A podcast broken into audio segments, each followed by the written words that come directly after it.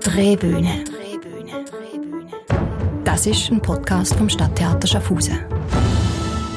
Herzlich willkommen auf der Drehbühne, dem neuen wöchentlichen Theaterpodcast aus dem Stadttheater Schaffhausen. Mein Name ist Jens Lampater.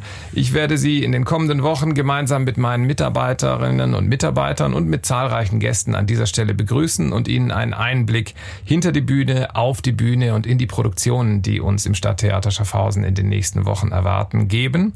Wir machen diese Drehbühne zur aktuellen Zeit, weil wir keine Einführungen, keine Publikumsgespräche und auch keine Führungen und Workshops anbieten können, sondern lediglich nur die Vorstellungen. Und um Ihnen einen interessanten Blick hinter die Bühne, auf die Bühne, in die Köpfe der Künstlerinnen und Künstler, die auf unserer Bühne sein werden, zu geben, haben wir das Format der Drehbühne entwickelt. Ich begrüße Sie gemeinsam mit meiner Mitarbeiterin Karina Neumer. Sie ist Tänzerin, Tanzexpertin, äh, Expertin für Theater in allen Lebenslagen. Hallo Karina. Hoi miteinander. Karina, erklär unseren Zuhörerinnen und Zuhörern doch einfach, was, wie eine Drehbühne eigentlich funktioniert. Was ist das, eine Drehbühne? Eine Drehbühne ist ein Mittel, das man im Theater braucht, um den Einblick für das Publikum zu gewähren in ganz verschiedene Szenen. Das heißt, der Blick aufs Theater, auf verschiedene Momente, wo man in einem Theater oder in einem Tanztheater, um das geht es ja heute, kann überkommen, wird je nach Moment immer wieder weiter dreht. Drum also, die Drehbühne. Ganz, ganz äh, physisch, technisch ist es ja eine Plattform, die auf der Bühne steht und die sich dreht. Und äh, da öffnen sich immer wieder verschiedene, verschiedene Szenen, verschiedene Bilder, verschiedene Räume eröffnen sich da. Und in einen solchen Raum wollen wir heute einsteigen. Der Titel unseres heutigen Podcasts heißt Red mit mir. Und wir sind im Gespräch mit einem hochinteressanten Gast aus Schaffhausen. Unser Gast der Woche. Grüezi miteinander, mein Name ist Dina Beiler. Ich bin Tänzerin, Choreografin und Tanzpädagogin, Mutter von drei Kindern. Ich leite die Tanztheaterschule Schaffhausen, wo ich auch regelmäßig unterrichte und bin Co-Leiterin vom Tanztheaterensemble Compane. Wir arbeiten an der Schnittstelle von Text und Tanz, kreieren Stücke und touren durch die Schweiz. Kumpane, wie kam es dazu, dass ihr euch Kumpane genannt habt? okay, ganz ehrlich, ich wollte Company schreiben und habe mich verschrieben und habe Kumpane gesehen und habe gefunden, ja, ein Freund ist gut. Eure Kompanie kommt aus Schaffhausen, wurde auch in Schaffhausen gegründet. Seit wann gibt's euch und wie habt ihr euch entwickelt? Also seit eurer Gründung? Es gibt uns seit 2003. Ähm, sicher hat sich verändert. Es haben sich ähm, Mitarbeiter, die wir länger zusammen geschafft haben, sind gegangen wieder zurückgekommen und neu gefunden worden. Dann sind wir am Anfang sicher viel theaterlastiger gewesen. Also haben immer Schauspieler auf der Bühne gehabt. In den letzten zwei Produktionen sind es nur Tänzer gewesen. Jetzt ist wieder eine Schauspielerin dazugekommen. Es verändert sich immer, aber es ist noch schwierig, zum von innen nach außen beschreiben, was sich genau verändert hat. Ihr tretet nicht nur in Schaffhausen auf natürlich, sondern in der ganzen Schweiz und auch im Ausland. Äh, wo kann man euch im nächsten halben Jahr außerhalb von Schaffhausen erleben? In Zürich, in Chur, in Aardorf. Ja, das sind, glaube ich, die fixen Daten bis im Dezember. Tina Kompane gibt es jetzt schon seit 2003. Erzähl mal kurz, wie sind ihr aufgestellt? Ihr sind, glaube ich, das zweite in der Co-Leitung. Leitet und ich zusammen mit dem André, meinem Bruder, der ist Autor und ich als Tänzerin. Und dann, nachdem dass wir ein Projekt Idee entwickelt haben, suchen wir uns eigentlich Mitarbeiter. Wobei bei diesen Mitarbeitern sind es auch ein paar stetige Mitarbeiter. Er übernimmt ein bisschen den Textteil, die Dramaturgie vom Stück aus der Seite von Sprache, von der Leitung von der, von der Textteil, die dabei sind. Und du hast den Tanzteil übernommen. Wie kommt das zusammen? Es ist immer eine Schnittstelle von diesen zwei Sparten. Also eigentlich ist das nicht ganz korrekt, weil die Dramaturgie entwickeln wir zusammen. Eigentlich ist es so oft ähm, habe ich ein Grundthema, das mich beschäftigt. Ich sage ihm, ich möchte gerne ein Stück machen um da herum. Dann überprüft er, ob die Thematik ihn auch betrifft. Dann tut er viel schaffen, indem dass er verschiedene Texte schreibt, aber das sind zum Teil noch, also jetzt im jetzigen Stück sind da 50 Seiten gewesen. Auf der Bühne hören wir da davon 10. Also er schreibt eine Masse Text, ich wir dann zusammen anschauen, besprechen. Ich überprüfe gleichzeitig eigentlich tänzerisch, was kommt mir zu dem Thema in den Sinn und nachher machen wir wie ein Layout was will man über den Text erzählen und was will man über den Tanz erzählen und das machen wir eigentlich gemeinsam. Die Gretchenfragen. Jetzt kommen wir zu einer Rubrik, die wir in den nächsten Wochen regelmäßig mit unseren Gästen machen. Es sind Schnellfeuerfragen unter dem Titel Gretchenfragen. Die Gretchenfrage in Goethes Faust heißt ja, sag, wie hältst du es mit der Religion? Über diese Frage werden wir nicht diskutieren, aber wir haben verschiedene Fragen, die wir allen Gästen gleich stellen. Du kannst für einen Tag in die Haut einer wichtigen Person der Theatergeschichte schlüpfen. Wer möchtest du sein?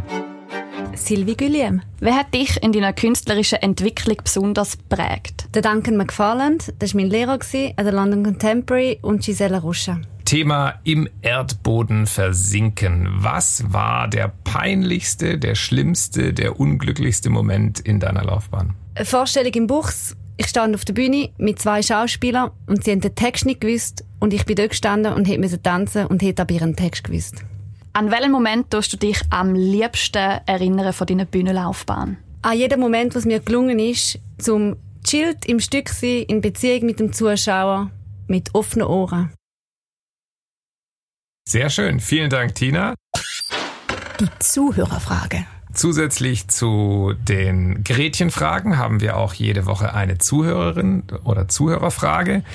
Wir tun unsere Zuhörer und unsere Fans über Social Media und über Facebook immer bitten, ähm, Fragen an unsere Gäste zu stellen. Und unsere heutige Frage kommt von Christina aus Schaffhausen. Christina möchte gerne wissen, was war die schlimmste Verletzung, die du in deiner Tanzkarriere erlitten hast und wie ist das passiert? Oh, zuerst wollte ich sagen, liebe Christina, ich habe ganz wenige Verletzungen, weil ich ganz einen stabilen, kräftigen Körper habe, wo ich dafür immer ein bisschen dagegen ankämpfen damit er sich bewegt. Aber jetzt ist mir in Sinn gekommen, einmal in einem Stück in Bern, bei etwa 23, ich habe ein Stück nicht gern tanzt, die Leute nicht so nett gefunden und in einem kindlichen Trotz dort gestanden und dann habe ich unter einem Tisch durchkriechen, relativ schnell mit so massiven Eisenbeinen, habe mich ein zu früh abgedrüllt und habe mich mit dem Hinterkopf am Tischbein angetatscht, so dass ich nachher ein Schleudertrauma hatte. Das ist interessant. Schleudertrauma ist eigentlich nicht eine Verletzung, die man bei einer Tänzerin erwarten würde. Man würde entweder denken Achillesferse oder Knie oder, oder Fußgelenke oder so. Ähm, ist ja eigentlich ein Glücksfall, dass es nur Schleudertrauma war. oder dauert das lange dann? Es geht mega lang und was geblieben ist, ich glaube, Schleudertrauma ist auch mega viel. Man hat nachher so Angst, wie man den Kopf so fest angetatscht hat. Und wenn ich nachher festgestellt habe, aber mit dem kann man ja umgehen, dass jedes Mal, wenn ich für eine neue Choreografin tanzt habe, also Bewegungen haben müssen machen, die mein Körper überhaupt nicht kennt hat, dass ich dann einfach zwei Tage lang brutal Kopfweh hatte und müssen viel Zeit mit mir verbringen und sagen, es ist okay, sind nur neue Bewegungen, es passiert da nichts. Wie gehst du sonst mit dem Thema Regeneration um? Also ähm, hat sich das, ändert sich das mit dem zunehmenden Alter? Also regeneriert man anders mit 20 als Tänzerin, als man mit 40 als Tänzerin regeneriert? Worauf achtest du heute? Es geht einfach langsamer. Ich achte mich, geduldiger zu werden. So, das ist das eine. Das andere ist, wenn ich irgendwie in zwei Tagen so fünf Vorstellungen mache, was man halt namens macht, wenn man für Kinder spielt, wenn man mehrere Schulklassen pro Tag bedienen dass ich merke, wow, meine Bauchmuskeln sind nachher noch zwei Tage lang voll angespannt. Und wie lange das da geht, bis sie merken, es ist vorbei, ich kann wieder entspannen.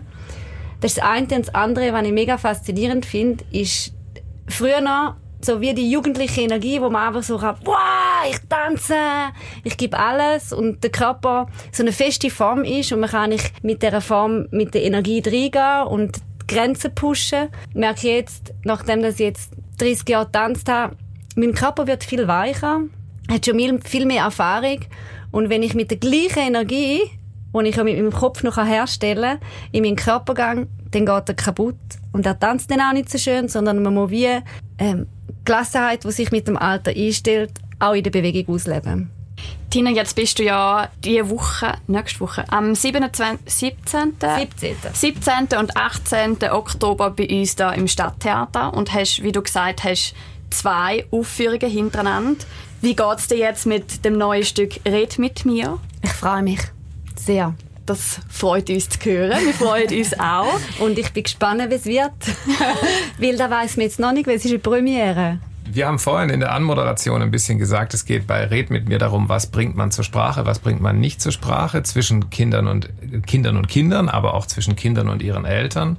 Äh, was kann man mit dem Körper ausdrücken, was vielleicht nicht über die Zunge kommt? Andersrum, äh, was bringt man mit dem Körper nicht äh, vermittelt, was man vielleicht nur intellektuell vermitteln kann? Worum geht's aber konkret? Es gibt eine konkrete Handlung in diesem Stück. Ähm, erzähl doch ein bisschen, was uns da erwartet. Ich würde sagen, im ersten Drittel vom Stück sehen wir eigentlich, wie die auf der Bühne ist eine Mutter mit ihren zwei Töchtern die und man hat so ein bisschen Einblick, wie die Kommunikation in dieser Familie so grundsätzlich funktioniert.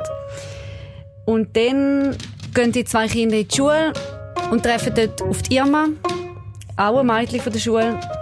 Und dann verblasen sie Gerda, man weiß nicht so genau wieso, mir ist das als Kind auch mal passiert. Irgendwie eine Mischung zwischen Bewunderung, Unsicherheit oder vielleicht einfach, weil Gerda das Gefühl hat, Irma fühlt sich wohl und Gerda fühlt sich eben gerade nicht so wohl. Jedenfalls sieht Gerda die Irma, stürzt sich auf sie, verschlägt sie und da dabei endet sie mit dem Schulzgi von der Irma in der Hand. Weiß nicht so recht, was sie jetzt mit dem Schulzgi machen weil sie hätte Irma ja gar nicht weh machen Eigentlich, sie ist weh so über sie gekommen und dann wirft sie den Schulzgi die Halterung ab und der Schulzgi ist kaputt. Dann merkt sie, ihre kleine Schwester Julia hat sie die ganze Zeit beobachtet es gibt eine Zeugin, die irgendwie auch eine Verbündete ist. Aha! Die könnte mir ja helfen, um das zu erzählen, weil irgendwie muss ich da glaube die erzählen, weil ich einen Schulzgi kaputt gemacht, da hat die Folgen. Jedenfalls, die nächsten zwei Drittel vom Stück geht es darum, zuerst, wie gehen die zwei Schwestern mit der Rolle Täterin Zeugin um und wie reagiert die Mutter auf das und wie schafft das Team von diesen drei Frauen, Mädchen, dazu zu kommen, dass etwas ausgesprochen wird, was einem eigentlich nicht über die Lippen wird. Das heißt, es ist eigentlich ähm, äh, zugrunde liegt eigentlich ein ganz banaler, erstmal ein ganz banaler Konflikt auf dem Schulhof zwischen, zwischen zwei Kindern. Ähm, und die Frage ist zunächst, wie kann ich das, was ich meiner kleinen Schwester problemlos erzählen kann und über das meine kleine Schwester Bescheid weiß, wie kann ich das irgendwie meiner Mutter verständlich machen, so dass sie das versteht und ich nicht gleich, ähm, äh, ich nicht gleich die Schuldige bin, obwohl ich ja doch die Schuldige bin. Oder wie stehe ich selbst zu meiner eigenen Schuld in dem Fall? Genau, weil die Schwester muss es ja nicht sagen. Die Schwester hat es ja gesehen. Gegenüber der Mutter und sie ist eine coole Mutter und sie ist eine coole Familie, wäre ja eigentlich die nächste Person zum Aussprechen. Also ich muss nicht der Lehrerin sagen oder der Mutter von Irma, sondern ihrer eigenen Mutter. Aber ich glaube, das Interessante ist, dass es Aussprechen von so Sachen für einen selber eigentlich am schwierigsten ist, weil man veröffentlichen wie bist du auf das, das Thema gekommen, auf diese Idee gekommen mit diesem, mit diesem Schulkonflikt? Äh, du hast selbst drei Kinder im schulpflichtigen Alter. Also sind es Themen, die dich dann auch einfach zu Hause einholen, wo du merkst, ah, das sind diese, diese, diese Sprachbarrieren oder Kommunikationsbarrieren, die man hat zwischen den eigenen Kindern und den Erwachsenen. Die Erwachsenen beurteilen die Dinge vielleicht teilweise ganz anders als die Kinder. War das ein Auslöser oder wie kam es zu der Überlegung, überhaupt so einen Stoff zu, zu, zu wählen, so eine Geschichte zu erfinden? Nein, mit meinen Kindern hat das überhaupt nichts zu tun. Das ist auch mega wichtig, zum, zum jetzt an diesem Ort zu sagen. Weil meine Kinder, die finden es nicht sehr angenehm, um ihre Mutter auf der Bühne zu sehen, weil sie das Gefühl haben, sie stehen auch immer ein mit mir dort und es ist zu persönlich. Also mit meinen Kindern hat es nichts zu tun. Es hat damit zu tun, dass ich will, dass ich bei mir festgestellt habe, ich kann auf der Bühne eine Seite von mir zeigen über Bewegung, wo ich nicht einmal meiner eigenen Mutter oder meinen Freundinnen wir können in Wörter fassen. Das hat mich irgendwie so ein bisschen seltsam gedunkt. Und dann ist es halt wirklich so, dass ich eines Tages, als ich in der sechsten Klasse war, in die Schule gekommen bin und dann ist, sagen wir mal, Petra, Petra dort gestanden, in einem weißen Höckli mit ihrem roten Schulzgi und irgendwie, ich weiß nicht, was mir passiert ist, habe ich den Schulzgi gepackt. Ich habe ihn nicht die Halde abgeworfen, sondern im Misthaufen vergraben und wir haben ihn nachher nicht mehr gefunden. Und ich habe, glaube einfach schon mehrmals für unerklärbare persönliche Entwicklungen meinem Bruder erzählt, dass er dann nachher wie aufgegriffen hat. Das ist zwar mittlerweile verjährt, würde ich mal behaupten. Aber wir kennen wahrscheinlich alle Momente aus unserer Kindheit oder Jugend, an die wir uns vielleicht nicht so gerne zurückerinnern ähm, und die einen dann vielleicht irgendwann mal einholen. Es ist interessant, dass es eher damit zu tun hat, als mit deiner Rolle als Mutter. ähm, aber grundsätzlich nochmal auf die Frage zurückzukommen. Ähm, es gibt ja Schulen, die ähm, gemerkt haben, es macht gar nicht so viel Sinn, wenn, wenn immer die Eltern intervenieren bei Konflikten und wenn die Lehrer intervenieren, sondern die zum Beispiel Kinder als Streitschlichter mhm. installiert haben in Schulen, weil die das offensichtlich untereinander einfacher lösen können, zumindest banale Streitereien, die sich ja dann oft bei den Eltern gerade erst in, in, in richtig schlimme Streitereien entwickeln. Ähm, das ist schon auch ein Thema für euch. Also wie kommunizieren die Kinder untereinander, wie kommunizieren die Erwachsenen untereinander? Ich habe eine Probe bei euch gesehen vor ein paar Wochen wo es ganz, ähm, ganz deutlich wird, dass die, dass die beiden Kinder, die beiden Mädchen, die ähm, dargestellt werden von dir und von Angie Müller, während Jeanne DeVos, Schauspielerin, die Mutter spielt, dass die ganz anders untereinander kommunizieren können und dass es wirklich die Frage ist, okay, also jetzt müssen wir da mit diesem Erwachsenen kommunizieren. Ähm, was sind denn da die Codes? Und gewisse Codes, die unter den Kindern funktionieren, funktionieren gegenüber den Erwachsenen ja gar nicht und andersrum auch am besten kann ich die Frage beantworten. Für mich, für mich ist es ganz klar gewesen, dass ähm, Kinder in dem Stück mit Tänzerinnen besetzt werden, während die Mutter ganz sicher die Schauspielerin ist. Ist für den anderen nicht von Anfang an so klar gewesen. Weil ich glaube, Kinder sind noch viel direkter, die haben ganz einen anderen Zugang zur Schuld und haben ein viel ausgeprägtes Mitgefühl. Mitgefühl auch im Sinn von, dass vielleicht niemand auf eine Art fast kann sagen, hey, ich verstand, was mit dir passiert ist, dass du mich so hast müssen quälen. Weil sie noch viel näher dran sind, im Gegensatz zu den Erwachsenen, die halt aufgrund von der Erfahrungen, die sie gemacht haben, schon viel mehr können reflektieren können. Ich glaube, wenn die namens miteinander reden, treffen sich die Ebenen nicht so. Der körperliche Ausdruck, also die körperlichen Ausdrucksmittel, die euch als Tänzern zur Verfügung stehen, sind eigentlich viel impulsiver und emotion, emotional näher am, am, am Gefühl als der intellektuelle sprachliche Ausdruck, über den die Erwachsenen verfügen? Puh, ja, ich würde wahrscheinlich sagen. Mhm. Ja, ich würde sagen, Sprache hat, in, Sprache hat etwas viel distanzierter. Das ist eigentlich schon eine Übersetzung. Hingegen, wenn ich dir eine Ohrfeige gebe, ist es recht direkt. Oder dich in den Arm nehme. Oder einschnaufen. Oder es ist ja eigentlich relativ viel schnell sofort Körpersprache, wo man auch schon als Tanz kann interpretieren in dem Sinn. Tina, wie ist es dir gegangen als erwachsene Frau, um in so eine Kinderrolle zu schlüpfen? Ich mache eigentlich gar nicht so einen Unterschied zwischen erwachsenen Menschen und Kindern. Aber ich glaube grundsätzlich nicht. Ich glaube schon, das Wissen, ich, ich glaube wirklich die Reflexion und die Abstraktion oder Direktheit und die Emotionalität ist durchaus unterschiedlich und da sehe ich auch und beobachte ich auch, aber ich glaube, was uns umtreibt und was uns ausmacht und die Persönlichkeit, die wir haben, so wie ich es erlebe, im Gesehen von meinen Kindern, ist eigentlich wirklich genau gleich. Würdest du sagen, durch den Tanz bist du besser noch ein Kind geblieben? Ja, ich glaube schon. Ich glaube einfach Bewegung. Bewegung heißt ja einen Weg machen, heißt ja Veränderung machen, heißt aktiv sein. Und ich glaube, ja, das ist etwas, was den Kindern noch leichter fällt, wie logischerweise in einer 90-jährigen Frau, weil die ist einfach nicht mehr so beweglich. Du hast jetzt gesagt, ja, eigentlich schon, vielleicht ein bisschen unterbewusst. Ist das auch ein Grund, warum ihr als Kumpane ein Stück für Kind macht, weil ihr das spannender findet, weil Kinder das vielleicht auch besser aufnehmen können oder einfacher verstehen oder viel direkteren Zugang zu dem können finden wie Erwachsene, die erst darüber nachstudieren müssen? Ich glaube, wir produzieren gern für Kinder und weil es uns erlaubt, zum direkter oder einfacher erzählen. Es ist viel weniger intellektuell. Ich persönlich lese wahnsinnig gerne Kinderbücher. Ich glaube einfach, nur weil es uns leicht fällt, in Gedanken für Kinder produzieren, heisst es noch lange nicht, dass die Erwachsenen ausschließt. Da finde ich es so, ja, und das ist eigentlich auch genau das Stichwort für Red mit mir. Red mit mir ist ein Stück, das sich an Kinder und Erwachsene gleichzeitig richtet, also wirklich ein Stück für Familien, mhm. äh, wo, glaube ich, auch wirklich beide, äh, die Eltern wie auch die Kinder, sehr viel rausholen können. Wir kommen zu einer zweiten Rubrik in unserem Podcast.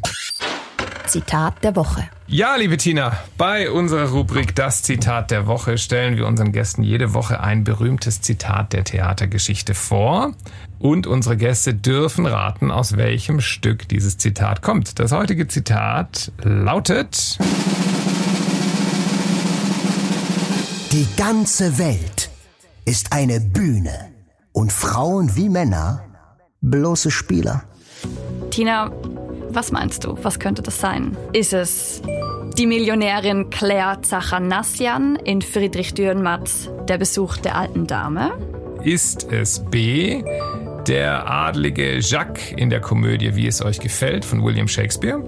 Oder C, der teuflische Mephisto in Johann Wolfgang Goethes Faust, der Tragödie erster Teil. Tippen auf B. Shakespeare. Sehr gut. Die Antwort ist korrekt. Du hast als erster und hoffentlich nicht einziger Gast äh, hier das Zitat richtig erraten. Auf Englisch heißt es All the world's a stage and all the men and women merely players. They have their exits and their entrances and one man in his time plays many parts. Bevor wir zum Schluss kommen, Tina, wollen wir noch ganz kurz ein paar äh, Detailfragen noch stellen, ein paar technische Informationen zur Produktion. Also Premiere ist äh, am Samstag, den 17. Oktober um 19.30 Uhr. Wo steht ihr jetzt momentan bei eurer Produktion? Was muss noch gemacht werden? Was steht noch an? Was sind die größten Unsicherheiten? Letzte Kostümteile. Welche Regenjacke ziehen wir an?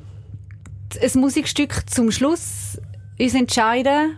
Also der Komponist macht jetzt den Vorschlag, uns entscheiden, ist er gut, wie entwickeln wir ihn weiter. Ähm, Lichtkonzept erstellen, technische Einrichtung im Stadttheater, zusammen im Fluss vom Stück finden. Endprobe halt. Wie sieht's mit Lampenfieber aus? Bist du anfällig für, für Lampenfieber, Nervosität und so weiter und deine, deine äh, Ensemblemitglieder? Sicher bin ich nervös. Das muss ja auch nichts Schlechtes sein. Es kann ja neue Energien freisetzen.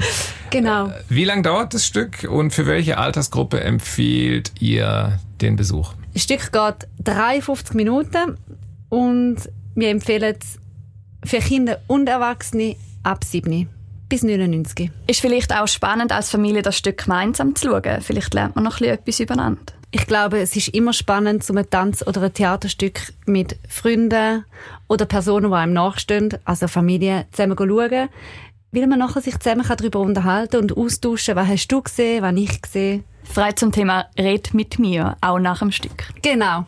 Ja, eine bessere Abmoderation, eine bessere Werbung für den Theaterbesuch hätten wir uns gar nicht wünschen können.